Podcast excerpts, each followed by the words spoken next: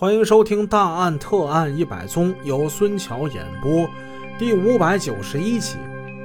上回故事我们点破了，原来这场悲剧居然是死者老婆一手导演的，她才是那个幕后的主犯。她没有主动联系杀手，而是让自己的闺蜜赵如珍冲在第一线。赵如珍是刘雨林的好闺蜜，她与刘雨林几乎有着如出一辙的感情经历。几年前，她曾经跟丈夫一起创业，好不容易挣下了一份家业。有了钱的丈夫呢，却在外面包养情人，而且时不时的也要回家对她是一番殴打。相同的感情经历让他们是同病相怜。很快，他们俩成了一对无话不说的知己。被捕之后，赵如真很快就承认了雇凶杀人的事实。据赵如真说，他也只是一个中间人罢了，真正的幕后指使人正是黄泽康的妻子刘雨林。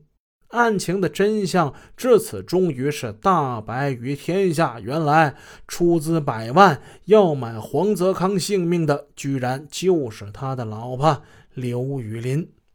至于是怎么样的一个深仇大恨，使得刘雨林不惜重金，非得置丈夫于死地，这个外人看来锦衣玉食、幸福无比的家庭，究竟发生了怎样的危机呢？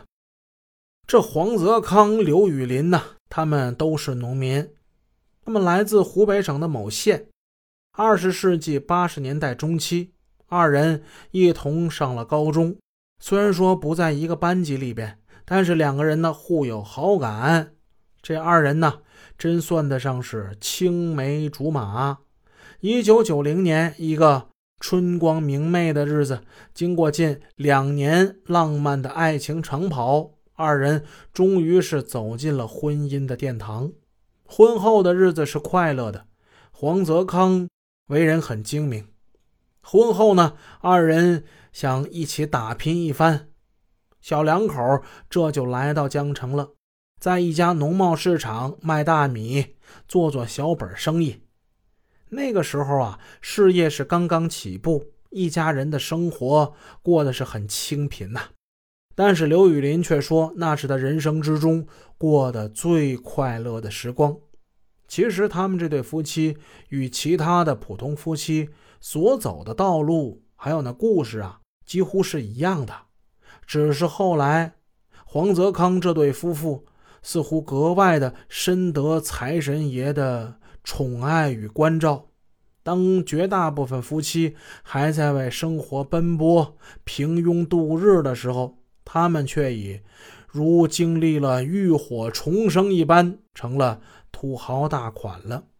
这种快乐的日子，如果真的能够一直维持下去的话，当然也就不会有后边的悲剧发生了。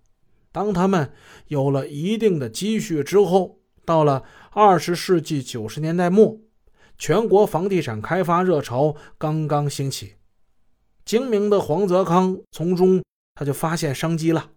很快就注册了江城宇康商贸有限公司，他们转行开始做钢材生意。初入行时资金并不充裕，也只能算是小打小闹。夫妻二人呢，谨小慎微，陪着笑脸赚着小钱儿，却也把这生意做的是风生水起。后来随着资金滚雪球一样。越聚越多，他们的钢材生意也就越做越大，红红火火，如日中天。事业上的成就让这黄泽康的腰包逐渐就鼓起来了。有这么一句话，那是不假呀，叫财大气粗，兜里揣着真金白银，那说话是有底气的。经过这一步步的打拼，到了二零零四年前后，他们的生意越做越大，每年赚个几百万元已经不在话下。正如俗话说的那样啊，人撵财，跑破鞋，哎，财撵人呢，挤破门。那几年呐，他们真算是想不发财都不行。几年时间，他们名下的资产已经达到数千万元了。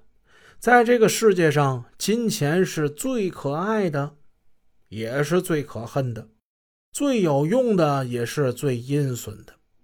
它具有最为神奇的力量，它能够拯救一个穷困潦倒的灵魂，也能够杀人于无形。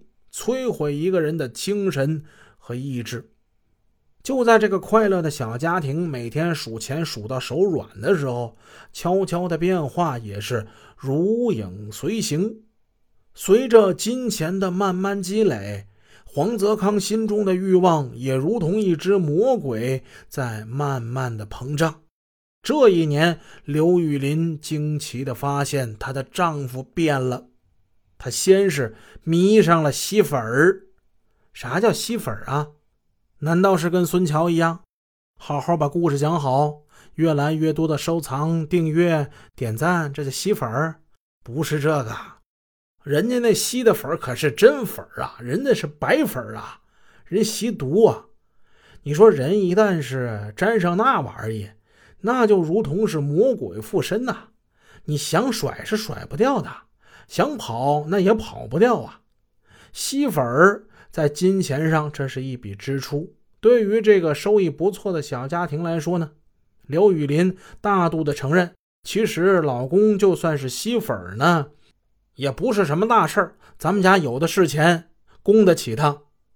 后来刘雨林承受不了了，她发现这老公外边啊还有红颜知己呢。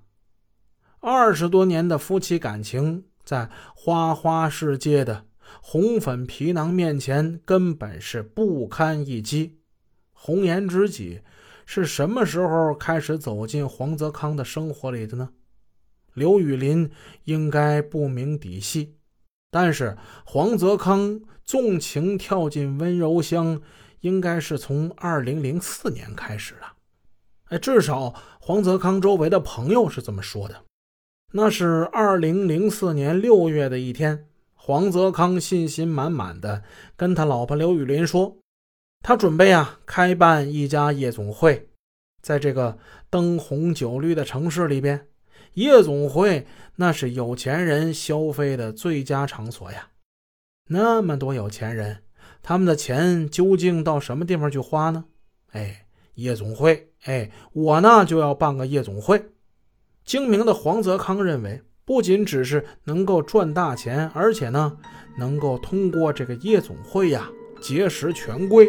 嗯，这事儿挺好，说干就干。本集已播讲完毕，感谢您的收听，下集见。